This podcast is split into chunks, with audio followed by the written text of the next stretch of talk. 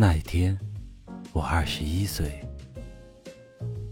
在我一生的黄金时代，我有好多奢望，我想爱，想吃，还想在一瞬间变成天上半明半暗的云。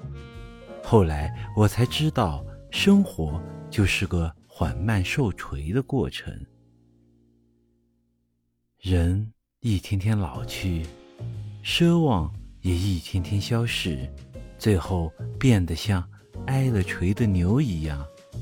可是我过二十一岁生日时，没有预见到这一点。我觉得自己永远生猛下去，什么也锤不了我。